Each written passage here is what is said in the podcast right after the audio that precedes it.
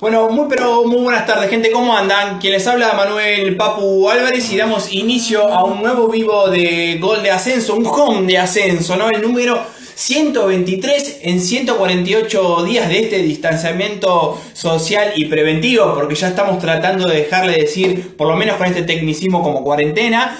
Lo cierto es que vamos 148 días de este encierro, de este confinamiento, y Gol de Ascenso trata de reinventarse en el horario de la tarde a las 18 horas con su home de ascenso, hoy el 123. Vamos a tener la oportunidad de hablar con Florencia Restrepo, locutora de Fox Sport, así que vamos a esperar a que se sume. La verdad, una muy linda nota para que nos cuente justamente desde su lado de par, para definirlo de algún modo, cómo va llevando y cómo va sobrellevando la cuarentena y cómo se va reinventando. Ahí veo justamente que se está sumando la vamos a agregar. Tengo preparado el equipo de mate, como siempre. Obligación tener preparado el, equipo de mate a mano. Y ahí se divide la pantalla en dos. Flor, buenas.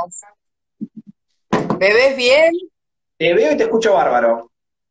Bueno, porque yo no me veo la pantalla negra, así que si vos me ves bien, estamos bien. Bueno, a ver, si querés, probamos nuevamente de, volver anda, a sumar? Anda así mi teléfono. Si vos me ves, yo me quedo tranquila. Yo me veo, no me veo, pero no importa.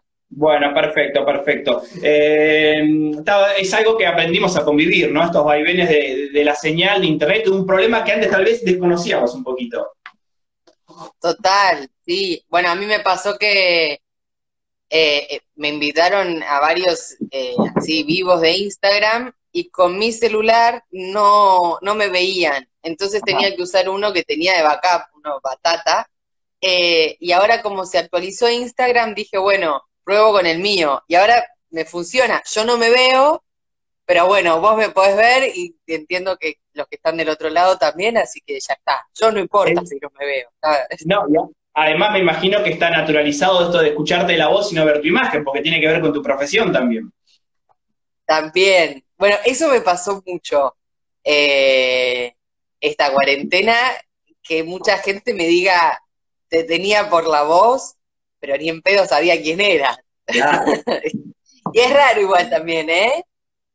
Sí, y me imagino también porque es algo que ustedes tienen que aprender a convivir, porque esa voz en off que muchas veces nos acompaña, que, que a lo largo de tardes o de mañanas o en este sistema radial nos acompaña, y después nos cuesta asociar con las caras, la verdad, más allá de que últimamente se empezó a transmitir los programas de radio en formato radial, es algo que todavía nos estamos acostumbrando también a tratar de eh, que las partes se ensamblen, voz y cara. De unir, tal cual. Sí, a mí me resultaba raro porque yo en Fox aparezco, no aparezco mucho, pero bueno, cada tanto me enfocan. Em, entonces, eh, eso por un lado. Y por otro lado, yo solamente leo los comerciales, no es que participo en el programa como en un programa radial, digamos que vos estás hablando constantemente, entonces, bueno, por lo menos te identifican por la voz. Por eso a mí me llamaba la atención cuando me decían te identifico por la voz, porque yo leo las publicidades, ni siquiera es que estoy dentro del programa. Eh, pero bueno, eh, de a poco empiezan a ensamblar y sí, es raro, pero está bueno. Bueno, Flor, cuando hacía la introducción del vivo, hablaba de, los 148 días de cuarentena, más allá que estamos tratando de despojar de, ese término. Eh, y quiero saber cómo estás anímicamente, ¿no? Porque todos hemos pasado por diferentes etapas. Yo un poco, lo digo un poco en serio, un poco en broma. He pasado por ser un experto en series, un experto eh, en cuestiones gastronómicas, prácticamente personal trainer. Ahora ya no sé dónde estoy parado, pero bueno, hemos evolucionado. Me muero. Em, sí, e, es un subir y bajar constantemente. Uno se va haciendo especialista. A mí no me pasó igual, ¿eh? Yo no me hice especialista en nada. no. Em, yo arranqué la facultad este año, así que eh, estoy como muy metida con eso, tengo la cabeza bastante en eso. Estoy metiendo muchas materias, así me recibo eh, no rápido, pero más o menos. Em, bueno, me armé el 40 Memeando, que es un espacio de entrevistas, entonces también metiéndole a eso. Eh, y después, qué sé yo, ahora estoy en un momento particular personal, por, una situación de un amigo que está como delicado, entonces bueno, eso me tiene como anímicamente medio ahí. Estoy intentando meterle igualmente como pilas, porque bueno, hay que seguir. Eh, así que estoy en un momento, ¿sabes qué, siento? Que o sea, quiero ver gente, necesito, necesito. A mí me gusta estar en mi casa igual, yo soy rey casera, pero necesito ver gente, déjame hablar con alguien. O sea, basta de seguir hablando con un teléfono. Claro, claro, Eso ya no lo aguanto, pero bueno. Y, y, encontraste una faceta tuya que no sabías que la tenías, que la tenías guardada y dijiste, bueno, mira la pucha, la verdad que no sabía que me gustaba esto y no me consideraba que me iba a salir bien tal cosa y lo aprendiste en esta cuarentena, viste que todos hemos aflorado también en algo. Yo, por ejemplo, creí que era, eh, no me gustaba y le escapaba a los vivos de Instagram. Y bueno, después de 150 días tuve que adaptarme y acostumbrarme y hasta tomar el gustito. Eh, no, en realidad reafirmé las cosas que no me gustan. Bien. o sea, hay cosas que sé que no me gustan y no me van a gustar nunca jamás en la vida. Eh, no, no, te quiero robar tiempo, yo si no entro en detalle, vos andás cortándome, ¿eh? No, no, no, dale, dale. Em, y después, em, no, sí de pronto, con esto que te decía del cuarentememeando, Em, me di la posibilidad de hacer algo que me gusta mucho, que es hacer entrevistas. Yo nunca había estado haciendo entrevistas en la realidad, em, pero, pero siempre me gustó. Al cubrir a River me, me gusta esa parte de poder preguntar, de escuchar, de repreguntar. Siempre me interesó eso. Bueno, sí, había estado haciendo entrevistas en un programa de radio que había tenido, te estoy mintiendo, pero em, nada, y eso fue algo que como que exploté un poco más en, esta cuarentena. Decir, bueno, me mando que salga lo que tenga que salir eh, y a ver qué sale. Y, no sabía ni cómo iba a ser yo, ni cómo lo iba a recibir la persona entrevistada, ni cómo lo iba a recibir la gente que lo viera o lo escuchara. Y la verdad que tuvo súper buena respuesta. Eh, entonces eso está bueno. Es como reconfortante decir, ok, va por acá. Eh, em, eso sí. Eh, sabiendo que estás del otro lado del mostrador por el proyecto que, encaraste también con el ciclo de entrevistas, y también sabiendo que se te busca para ser vivos, eh, ¿lo sentís como un poquito antinatural y raro justamente pararte del otro lado del mostrador y que te pregunten a vos, ¿te gusta? ¿Cómo lo vivís? Em, no estoy acostumbrada, a esta cuarentena fue un boom. De golpe la gente me dice, te hago una nota. A mí, o sea, ¿para qué o por qué? ¿Me entendés? No, es raro, la verdad que me resulta raro. Eh, intento estar como disponible para todos los que me piden de hacerme una nota, no tengo problema, porque la verdad que, primero, vuelvo, no entiendo por qué, pero más, más, digamos, más allá de eso, lo tomo de alguna manera como un reconocimiento y digo, bueno, si me están invitando, ¿por qué no? Lo que también me resultó raro es que mucha gente me pida de estar en el 40 memeando, eh, y yo lo estoy intentando hacer con cierto formato y cierta línea, porque eh, hay un montón de gente que me dice, che, yo quiero dar a conocer mi empresa y entonces podemos hacer, che, yo quiero...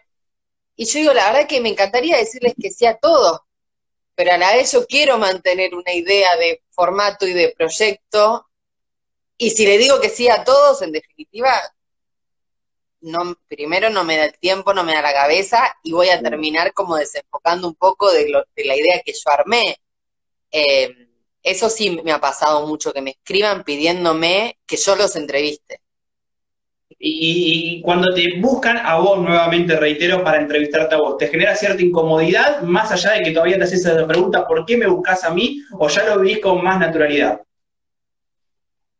No, no, no me incomoda. O sea, lo que sí me pasa es que de golpe digo, em, como que tengo que pensar lo que digo, ¿me entendés? Yo hablo, yo, yo, yo soy así, no tengo mucho filtro, es la verdad, y me olvido a veces de que estamos hablando vos y yo y que hay gente del otro lado mirando y que esto después puede llegar a cualquier lado, o sea, me es raro porque me estás haciendo una entrevista, una nota, o estamos charlando, porque ahora quiero que me cuentes un poco de lo que ustedes hacen.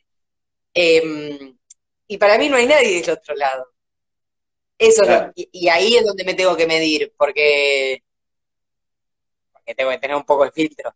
Exactamente, exactamente. Eh, con casi 150 días que estamos transitando este proceso bastante particular a nivel mundial, eh, te quiero preguntar qué es lo que más extrañas, ¿no? En una profesión o en un mundo donde para nosotros es fundamental el cara a cara, eh, hablar, mirar a los ojos y tener que encontrarnos en esta situación tan rara, ¿qué es lo que más anhelás nuevamente recuperar?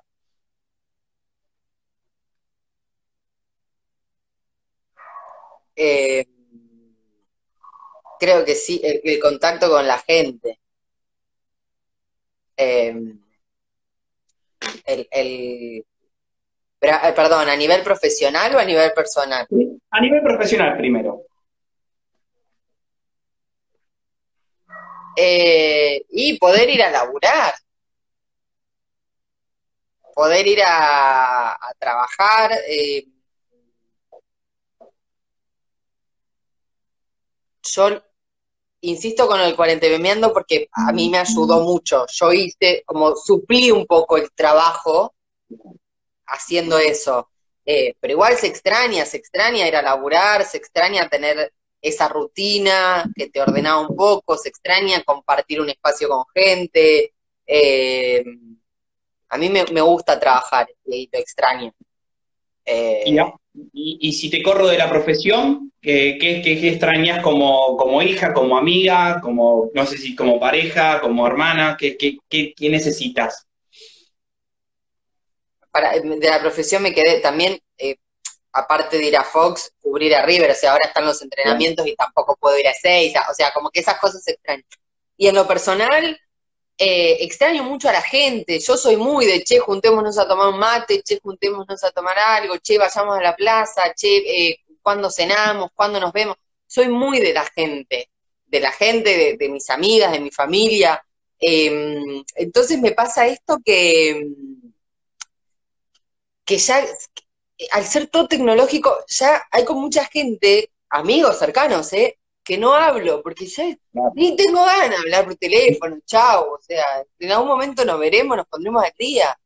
Me pasa eso, como me dan ganas de juntarme cara a cara, decir, compartamos, bueno, compartamos un mate, no, cada uno con su mate, pero hablemos personalmente, ¿entendés? Juguemos a algo, a mí me gustan mucho los juegos de mesa, no sé, tengo un fanatismo por los juegos de mesa juguemos a algo, vayamos a pasear, ir a un recital, quiero ir a un recital, quiero ir a la cancha, o sea, las cosas a las que estábamos acostumbrados que... Y, todo sola también es súper fastidioso. Poner el fin de semana fue el Cosquín Rock, mm. que compré la entrada para poder verlo, qué sé yo, y estuvo buenísimo, me distrajo un montón, fue desde las 4 de la tarde hasta las 12 de la noche, una de la mañana, estuvo genial, sábado y domingo, pero estaba sola. Claro. Y decía, por lo menos lo quiero compartir con alguien. Y no. Eh, eso, esas cosas las extraño mucho. Y cuando te escucho decir que eh, si soy mucho de mis amigas, extraño estar con mis amigas y también nuestra cultura, nuestro ADN argentino, que somos franeleros, que nos gusta abrazar, eh, ¿Te preocupan esos hábitos? Porque el mate lo vamos a perder, por lo menos a corto plazo. El abrazo, uno va a estar medio paranoico de ciertas cosas. ¿Le tenés miedo a esa vida del mañana que la verdad es bastante diferente a lo que nos hemos acostumbrado toda la vida? Eh, lo del mate, te voy a decir algo, porque estuve reflexionando al respecto. Incluso estuve hablando con una amiga. Eh, este tema de que si te pones a pensar en el fondo, es medio asqueroso compartir el mate entre todos y entre gente que no conoces, ¿no? Como me meto en una ronda, che, me das un mate y hay 20 personas, no tenés idea dónde metieron la boca. O sea, y, y, toma, digamos, si te pones a pensar en términos médicos o de salud y de cuidado, decir, la verdad, no, como que está bueno. Te voy a extrañar, claro te pones a pensar y decir, la verdad que deberíamos haberlo hecho desde el principio, pero yo te digo, yo soy re matera y donde hay un mate me tiro encima. Claro, claro, claro. Pero si te pones a analizar, decís, la verdad que no es muy sano, que digamos. Entonces, capaz está buena esta nueva medida, bueno, cada uno con su mate y mandar chupeteando la bombilla de otro que no sabés cuánto más tomaron de ahí. Em, lo de los abrazos y los besos va a seguir estando. Somos así nosotros. O sea, yo me he cruzado con, te digo, hace poco vi un amigo en, en la calle, nada, y no lo veía hace un montón. Cada uno mandó la cara para el otro lado y nos abrazamos. Capaz está mal, ¿qué querés que haga? Pero quería abrazar. Es como, eso no, no, ¿cómo haces para que desaparezca? Es nuestra cultura, es nuestra forma de ser. Eh, estaremos más cuidados de cada uno mirar para el lado diferente, es un abrazo corto y ya. Pero eso no se va, a, me parece que no se va a perder. Espero que no se pierda, no sé. Ojalá que no, ojalá que no, porque también tiene que ver con el ADN nuestro, ¿no? También de ser eh, bastante franeleros, por definirlo de alguna manera, y ya sería bastante chocante eh, especular cariño, por lo menos. Total. ¿Sabes lo que sí capaz se pierde un poco? El saludo con el beso. Mm. Eso capaz que sí se pierde un poco. Eh, porque ya te digo, acá fue un abrazo y fue como cada uno mirando para otro lado, pero capaz el saludo con el beso, eh, sí. Uno reflexione más, diga, hola, digamos, tampoco vamos a saludar con la mano, pero por un tiempo, después capaz volvemos a... E, eso lo pongo en duda el abrazo no va a desaparecer. Eh, siendo si desaparece, lo volvemos a exponer. Tal cual, sí, sí, no, no hay duda de eso. Siendo una, una, tipa de fútbol que la verdad que eh, muy vinculada a River, más allá de, tu laburo en Fox Sport, eh, me imagino que habrás chumeado el partido de la Champions, este que fue un batacazo histórico, y, y los que vienen sucediendo los días anteriores. Yo lo estaba mirando y decía, Claro, qué difícil que era no extrañar al fútbol, la verdad. ¿eh? O sea, yo cuando no lo tenía sentía que no me faltaba nada, pero hoy que lo tuve y ayer que también lo tuve, me di cuenta, ahora que lo vi, sí, loco, lo necesito. ¿Cómo lo vivís vos, esa abstinencia de algo que tiene que ver no solamente con deporte, sino también con un bastión cultural? Em, para mí hace falta. Si te gusta el fútbol, hace falta. O sea, a mí hay dos cosas que me gustan mucho que te decía, que es, es ver partidos de fútbol e ir a recitales. Lo necesito, mi cuerpo me lo pide, ¿entendés? Eh, y me encanta, para mí sí es necesario. Sí, em, tengo algo, tengo un tema con el fútbol europeo. Yo hablo muy así, siempre como que soy muy transparente, capaz me juega en contra decir las cosas que digo, pero bueno, yo las digo igual.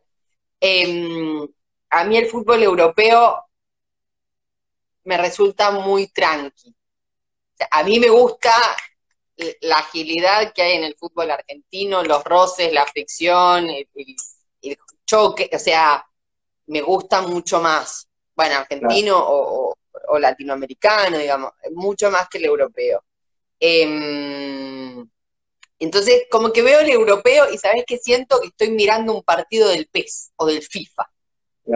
Me da esa sensación como que me falta tener el joystick en la mano y estamos, porque taca, taca, taca, todo ordenadito.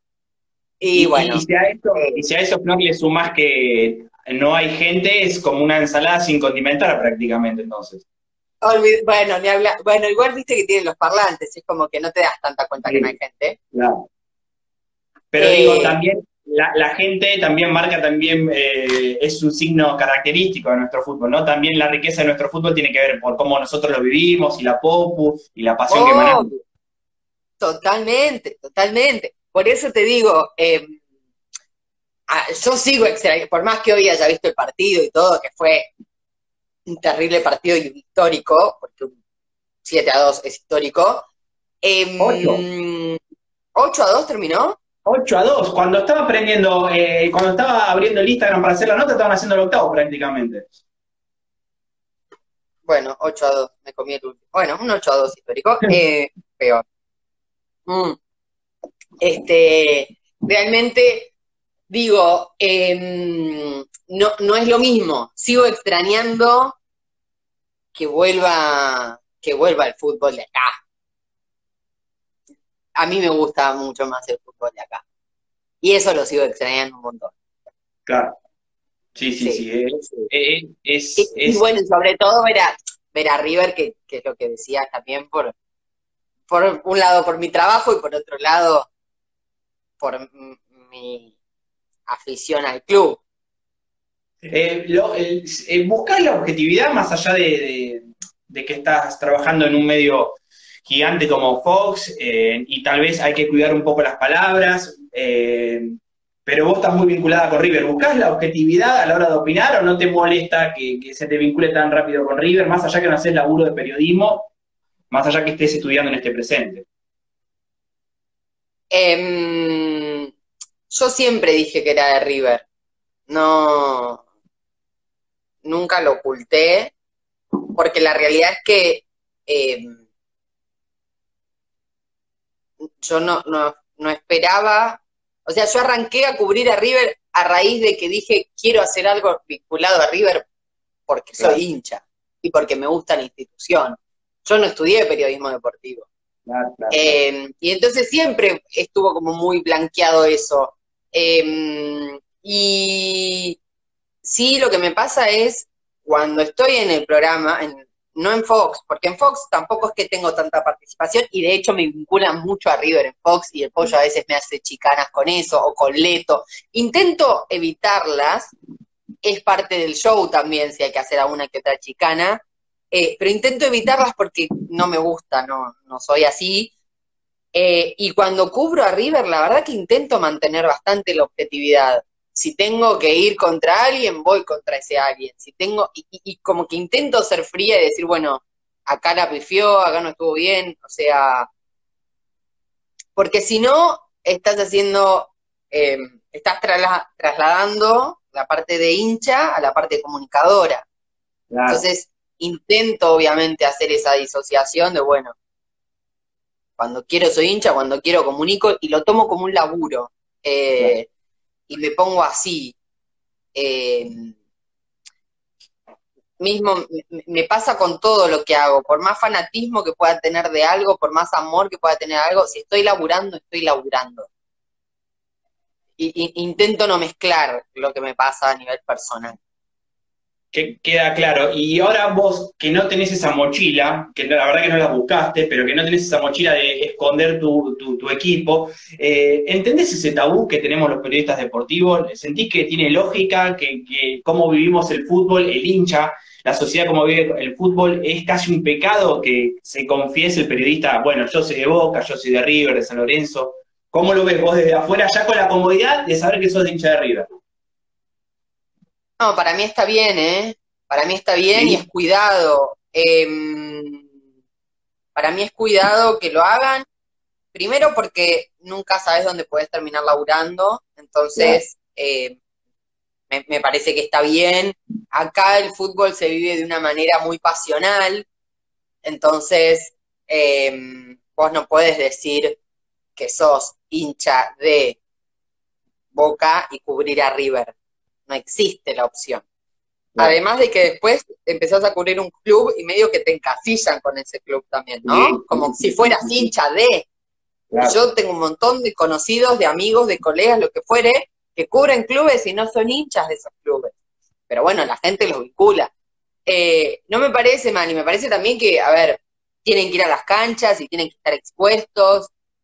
Eh, para mí es súper respetable. Por eso yo siempre hago la salvedad con lo que a mí me pasa, porque yo digo, mi llegada a River no fue desde la, desde la profesión, fue al revés. Yo dije, yo quiero hacer algo afín a esta institución, y ahí fue que arranqué a laburar por ya tener el, bagaje de comunicadora y de locutora y decir, bueno, eh, fusiono las dos cosas y me gusta. Ahora, yo siempre digo, capaz en algún momento se me da la oportunidad de ir a cubrir equipos y sale y lo hago. No es algo que me mueva la aguja. Que yo diga, yo quiero laburar en un campo de juego o quiero laburar. No. Eh, y de hecho, si te pones a ver, no sé, en, la radio, en Fox Radio, hay algunos que, dicen de que eso, con el Emanús habla de San Lorenzo. Y él lo, confirma y lo afirma y, y, y nada. y sin embargo está en la mesa y opina del resto de los clubes. O sea, depende mucho del rol de cada uno. Para mí, los periodistas deportivos que buscan poder cubrir todos los clubes y que no se los encasille con uno y no generar este roce, incluso con las hinchadas y demás, a mí está bien. Por cómo lo vivimos acá, sobre todo. ¿eh? Sí, se entiende, se entiende, se entiende. Que, queda claro. Eh, una de, de, las preguntas que me hiciste vos, retórica, yo todavía no sé bien por qué me, me buscan para hacerme, la, para hacerme entrevistas, que me llama la atención. Eh, y te quiero preguntar, te quiero llevar al mundo de las redes sociales. Tenés una pila de gente que te sigue, eh, en Instagram son casi 40.000 personas, y, ahí sí entendés por qué la gente te busca, te sigue, encontrás, entendés el fenómeno de las redes sociales. Contame un poquito de eso porque es un número muy amplio y también me interesa saber si te afecta o no la devolución de la gente para bien o para mal también. Mira, ayer hice una pregunta en una de las historias de por qué me seguían. Cuando yo bajo una revolución, mi cabeza se, explota. se pone a pensar mucho, no está bueno. Em, y una de las preguntas que me hacía es, che, ¿qué onda? ¿Por qué me siguen? Porque yo la verdad que subo pavadas, está bien, hago el cuarentemeando y hago las entrevistas, pero no es que todo el tiempo estoy subiendo cosas de las entrevistas, em, como que subo cosas de River, pero tampoco es que uso mi Instagram para informar constantemente, como que soy un mix, así. Dije, ¿por qué me están siguiendo? Em, y lo pregunté y recibí como, no sé, 100, 200 respuestas, no sé, una, un montón de gente me respondió. Em, y no esperaba como todas esas respuestas, que en la mayoría lo que se, se alinea en rasgos generales es muchos por, por el ciclo de Cuarente Memeando, pero muchos me dicen como que yo me muestro tal cual soy y eso les gusta, como que no, no tengo filtros, o sea, y hago boludeces y, y nada, las hago y eso les llega. Eh, y nada, y esto que me resaltaban como la autenticidad o la humildad, estoy simplemente diciendo lo que me decían, ¿eh? No, no atribuyéndomelo. Eh, Exactamente. ¿Qué sé yo? Para mí es raro, o sea, está bueno porque te acerca a la gente. Muchos me pusieron, acá te conocemos como persona, digamos, mucho más allá de lo que vemos en Fox. Tiene ese lado positivo, como que te permite llegar desde otro lado mucho más que em, a través de la tele, por ejemplo, al menos de lo que yo muestro o lo que yo aparezco. Em, pero es, es medio una locura. Para mí hay que tener cuidado con el tema de las redes también, porque llega un momento donde también empezás a medir quién sos, qué valía tenés, qué tan profesional sos, según qué tanta gente te sigue o te deja de seguir. Y eso para mí es como delicado, porque no podés evaluarte según los seguidores. Lamentablemente, esta profesión que tenemos eh, hoy se, se juzga mucho por cuánta gente te sigue en las redes. Lo cual me parece terrible y mucha gente labura porque tiene seguidores más que porque tiene una carrera o, lo que, o porque tenga una formación Em, intento no caer en eso, como yo por eso sigo estudiando, seguir formándome, y decir, y bueno, a mí un montón de veces me dijeron, hacete TikTok, que ahora la está rompiendo. He hecho algún, alguno que otro como para pavear. Digo, yo no, dedicarme a más redes que esto, porque el laburo en, en Instagram, subir historias, pensar la foto que voy a subir, pensarse a una encuesta o hacer un sorteo, lo que sea que hagas, lleva tiempo. Claro. También, porque la gente piensa que, y no es así, yo, pavadas, pero a veces, em, por suerte trabajo con, ah, trabajo, generé como buen vínculo con, varias marcas de cosas que me gustan, eh, y que las súper recomiendo y me mandan cosas para mí y yo las recomiendo. Pero lo que sea que suba de esas marcas, lo pienso también. Porque te voy a una pavada. Eh, em, me mandaron unas mermeladas que son naturales, que están buenísimas. Em, y yo, cuando como una tostada, le mando la mermelada así nomás, porque ¿qué, ¿qué, me importa? Ahora, si tengo que sacar una foto, tengo que pensar cómo voy a untar la mermelada para que a los ojos quede un poco más agradable. Entonces, todo es una pavada, ¿eh? Sí, sí, sí, tenés que estar en todos los detalles. Entonces, es un laburo. Eh, a veces cuando tenés ese número de gente y, esa devolución, que por lo que entiendo generalmente es positiva, eh, te llegaste a marear un poquito en el determinado momento y de ser así, necesitas tener eh, como un salvoconducto a mano, ya, ya, sea amigos de la infancia, familiares, para volverte nuevamente terrenal, o es un proceso natural que, bueno, es un número y no deja de ser un número y seguís por la vida lo más campante. Em, a mí me cuesta todavía, capaz es un problema de, de no querer asumir, aceptar o no sé, me cuesta todavía entender. De hecho, me acuerdo, ahora cuando llegué a 35 mil, que habrá sido hace un mes con él, ¿eh? yo hice una historia y digo, 35 mil personas, ¿a qué equivale?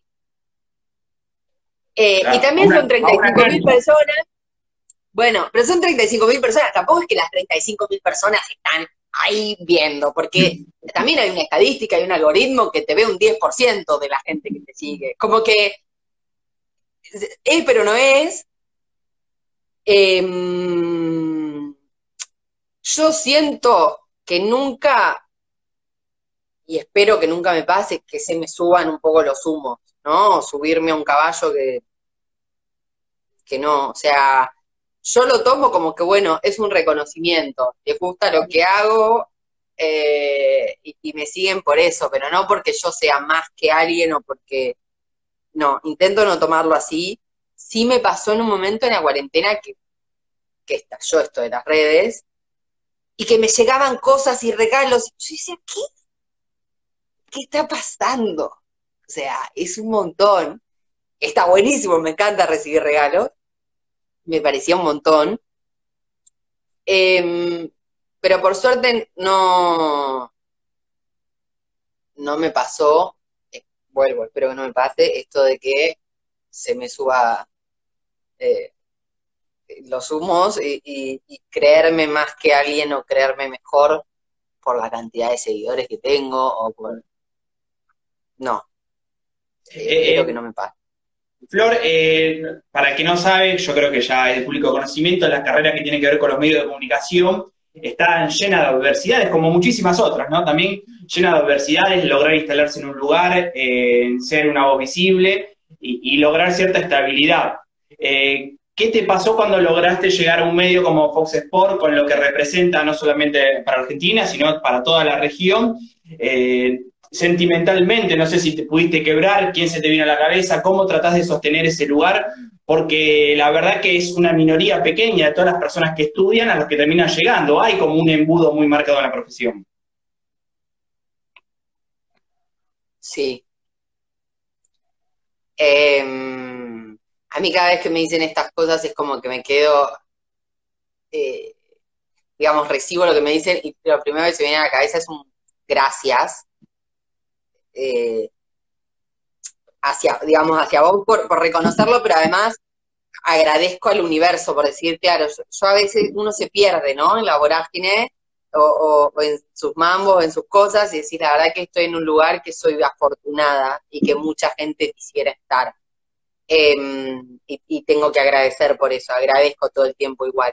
Em, es, es una profesión compleja, compleja para llegar, compleja para sostener, porque nada te garantiza que, en ningún trabajo igual, nada te garantiza que hoy estás y mañana vas a estar también. Esto es así y en este país también, que es así, también más. Em, pero bueno, y es un laburo que también em, requiere como mucha, mucha cintura, para adaptarte a nuevos compañeros de laburo, a nuevos lugares de laburo, a nuevas cosas que hacer, como em, eso. Y después em, llegar, no, no es fácil. Yo no siento que haya llegado a algún lado. Yo lo que sí siento es que por primera vez conseguí laburar de mi profesión y tener un sueldo con mi profesión, digamos, como que es mi primer escalón. Yo no, porque hace un tiempo me preguntaban, me dice, bueno, vos que ya llegaste, yo, me falta, a ver, para yo sentir que llegué o que mi sueño como profesional está cumplido, me falta un montón.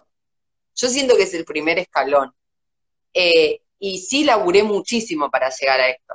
El otro día em, encontré un montón de videitos que había subido en Instagram hace tres años, cuando se ve que las historias no estaban tan instaladas, porque si no mm. todo eso hubiera quedado en historias. Bueno, quedó todo en mi perfil.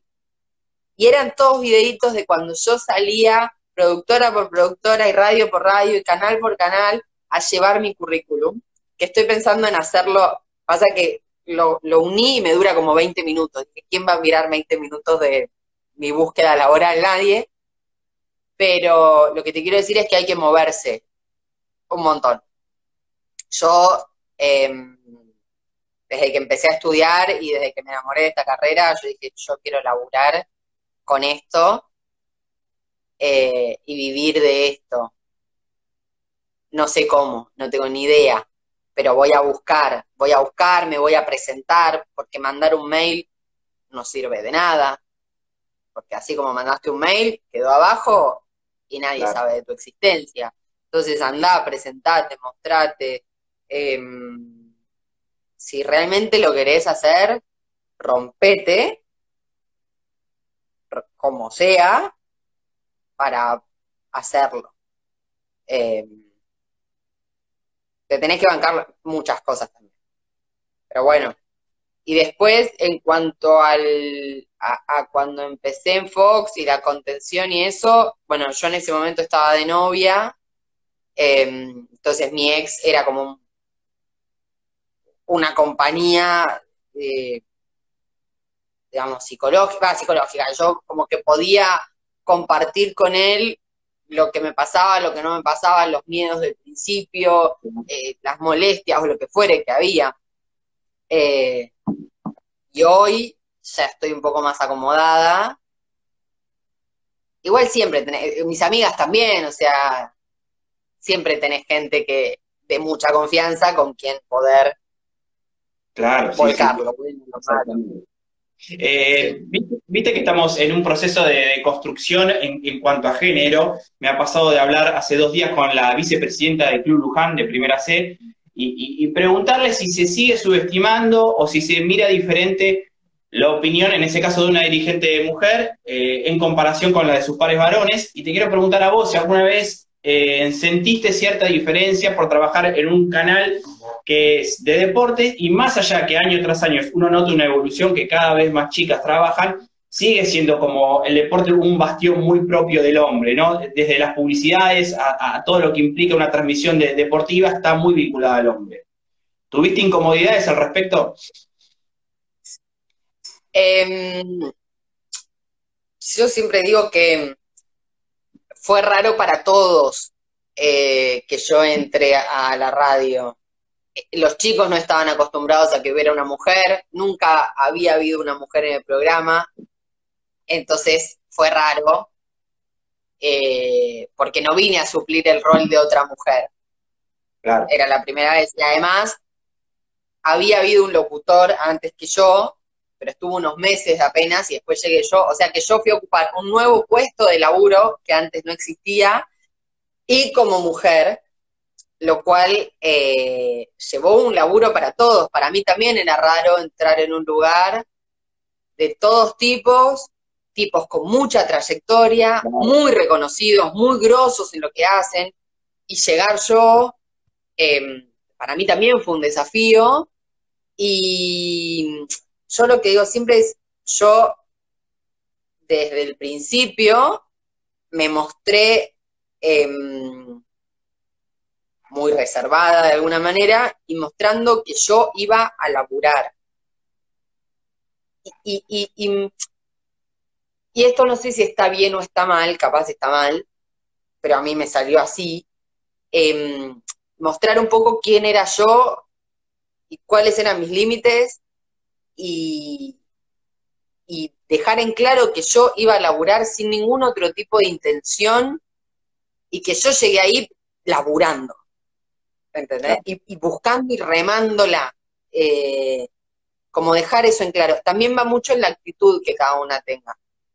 Em, no sé, yo siento que nunca fui con otro tipo de actitud o nunca di otro tipo de mensaje. Eh, y después en ellos también estuvo entender quién era yo y cómo era yo. Eh, este año, a principio de año, me empecé a soltar un poco más, por eso te digo que no sé si está bien que yo al principio me haya cerrado, pero eh, es un proceso también, sobre todo en, toda esta nueva modalidad, eh, en este momento tan particular, donde todo está cambiando y donde para mí era un aprendizaje, para ellos era un aprendizaje, em, yo soy muy de hacer chistes, todo el tiempo. Hablo mucho en doble sentido, por ejemplo, un montón, pero porque, porque soy así, pero no porque si te hago un chiste en doble sentido es porque tenga ganas de otra cosa. Claro, claro, claro, claro. Entonces, al principio, esos chistes no existían. Claro, lógico. ¿Y porque qué van a interpretar? ¿Que tengo ganas de llevármelos a la cama? Claro, claro, No. Después, este año, como te digo, me empecé a soltar un poco más y me dijeron, ¿qué te pasa? Nada, mm. yo soy así. Pero bueno, al principio tenía que ir con pie de plomo para que entiendan que si yo juego así es porque estoy jugando y porque estoy haciendo chistes y no porque vaya más allá. Eh, y bueno, hay que cambiar muchas cabezas también, o yo subirme al auto de alguno y que no los de, no mis compañeros de programa, pero que cualquier otra persona interprete que yo me suba al auto para otra cosa más que para que me lleven a la parada del colectivo. Y decir, me está haciendo un favor. Claro. Eh, como bueno, esas cosas, em, nada, es un laburo y para mí fue un desafío.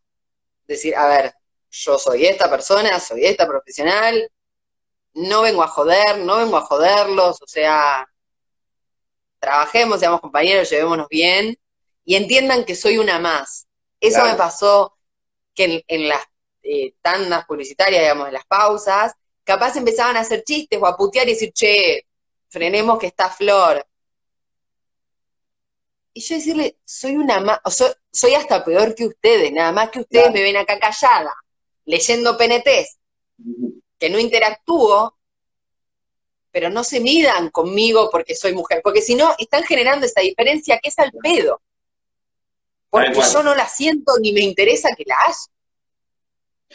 Eh, te, quiero preguntar si, a ver, con todo el precedente que estamos viviendo ahora de, tener nuevos hábitos, de entrevistar mediante un teléfono, si le temes a que alguno de estos hábitos se termina siendo permanente, si le tenés, bueno, a partir de ahora la profesión cambió en tal cosa y eso te da un poquito de quickie. Digo, perder también el contacto. ¿Le tenés miedo que algo se perpetúe en el tiempo de lo que hemos vivido en estos cinco meses? Eh, no, qué sé yo, hasta el uso de barbijo, capaz que entrevistar a, un jugador de River y, estar los dos con barbijo y decir, no, loco, no lo quiero tener, ni siquiera No, el barbijo sacámelo, el barbijo sacámelo, no, no lo aguanto más, el barbijo es, no, eso no, te los pido. No, lo que sí no me... A ver, yo siento que, que esto también se va resignificando, ¿no? Y que esto que pasa nos tiene que abrir los ojos para darnos cuenta de un montón de cosas que se vienen y un montón de cosas que nunca habíamos pensado ni visto la posibilidad ni imaginado eh, y que puede ser una herramienta nueva. Yo no creo que cuando la, vida a la que estábamos acostumbrados, porque ya decir la vida normal es raro, porque ya no sé qué es normal y qué no es normal, eh, cuando se reactive, va a haber muchas cosas que van a haber cambiado. Nosotros hace seis meses o cinco que estamos todo a través de la tecnología. Claro. ¿Entendés? Eh, eh, nos acostumbramos hace cinco meses a hacer todo a través de un celular una computadora. Eso te da una pauta de algo. Eh, de cómo un montón de cosas van a empezar a cambiar. A nivel profesional, yo espero que los estudios de tele sigan existiendo, que los estudios de radio sigan existiendo, que los eventos sigan existiendo para poder ir a hacer coberturas. Em, si, si termina siendo todo eh, me agarra un ataque. No me gusta. Claro, claro, claro, claro.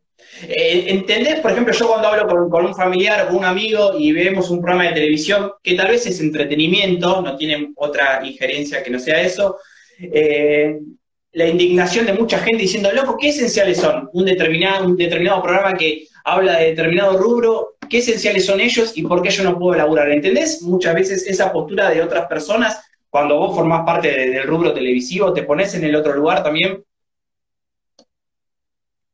Eh, a mí no me, no me enoja no ir al canal, o sea, me dan ganas de ir a mm. laburar, pero no me enoja por una cuestión de cuidado no lo veo desde ese lado de por qué yo sí, yo no. Bien. Eh, desde un lado de molestia, sino que lo veo desde un lado de por qué son realmente esenciales en lugar de quedarse en su casa cuidándose y tener que exponerse todos los días a ir a laburar. Eh, eso es lo que no me resulta como contradictorio, no lo entiendo y me resulta que es de muchísima exposición para mucha gente. Eh, porque es inevitable, por más distancia que vos tengas mientras estás filmando, no podés estar a dos metros de la otra persona en un estudio de televisión, no existe, ¿no? Y además que, ¿qué? No tocas nada, o sea, no, absolutamente nada. El cámara agarra la cámara y va al baño y tira la cadena con los ojos, y después va otro, digamos, e, esto que está pasando con este virus, nada, que va más allá de la realidad, ya sabemos que es transmisión por cualquier cosa.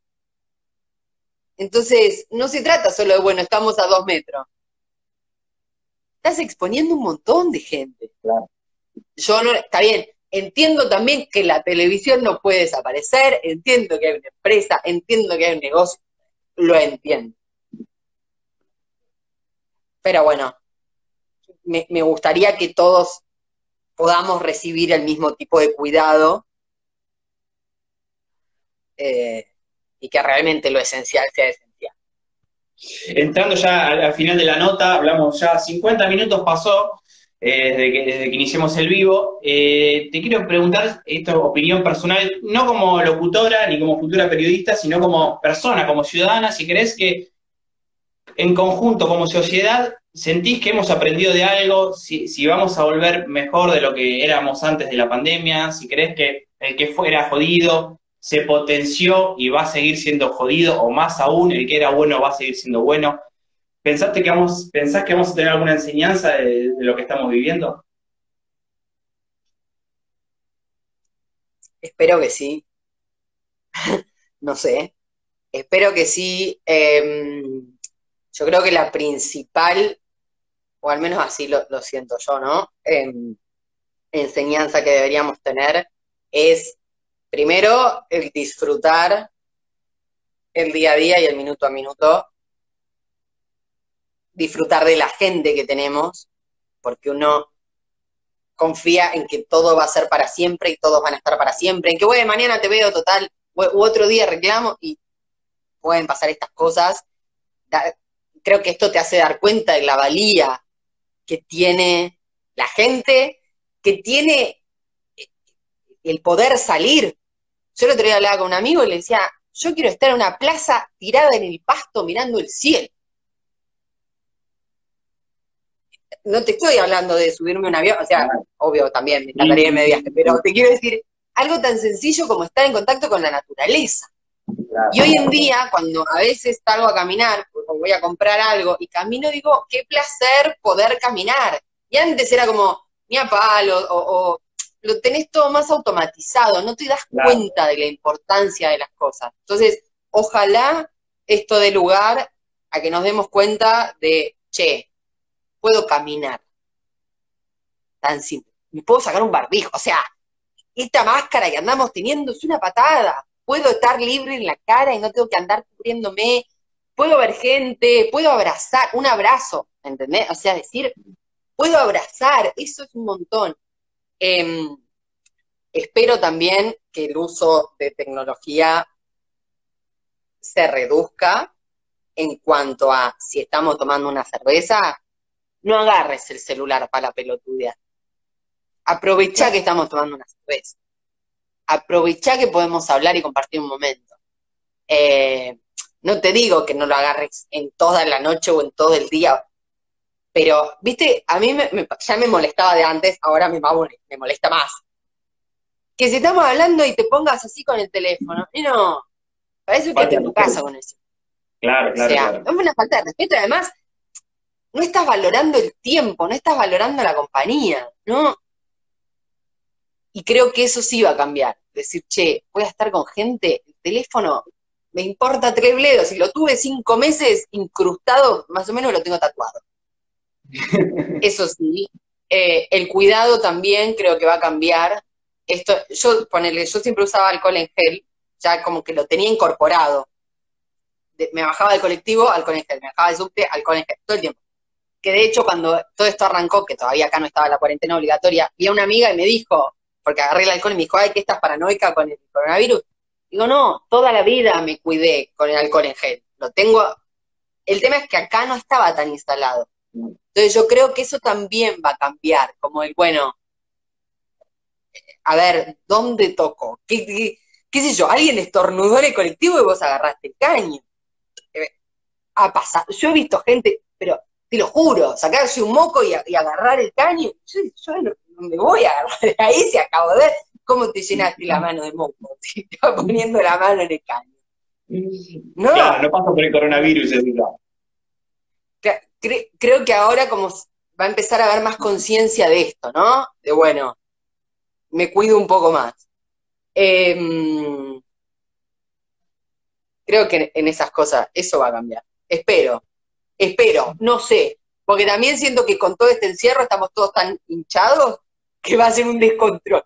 O sea, yo siento que cuando abran las puertas vamos a salir todos desaforados, va a ser cualquiera. Esto va a ser cualquiera. Pero bueno, no sé solamente lo vamos a poder comprobar el día que pase y ahí nos vamos a dar cuenta, bueno, si le dimos valor o no a todos estos meses de encierro. Eh, Flor, te quiero agradecer eh, la buena onda, quiero agradecer también a Damián, un amigo en común que tenemos que permitió que podamos hacer el vivo, así que le quiero dedicar la, entrevista a Damián. Y bueno, seguramente nosotros te seguiremos viendo en las redes y, y, disfrutando de cómo se va reinventando uno, ¿no? También en estos momentos donde hay que exprimir al máximo, sacarle jugo a las piedras. Bueno, creo que la profesión está exprimiendo y explotando al máximo todo lo que tenga que ver con, la tecnología. Por lo menos ahora la tecnología la bancamos. Cuando se abra todo la discutimos de nuevo. Por ahora sí, ahora se te cae wifi y es un quilombo. Pero, pero, escúchame, quería que nos cuentes en estos últimos minutos un poco de gol de ascenso. Bueno, te cuento, te hago un mix rapidito, gol de ascenso, un medio que se autogestiona con, con, la profesión y la vocación que tenemos todos nosotros. Estamos desde el 2013 eh, cubriendo partidos, haciendo programas radiales. Eh, bueno, por esta situación el programa radial también se reinvente, lo estamos haciendo mediante vivos, los lunes, miércoles y los viernes.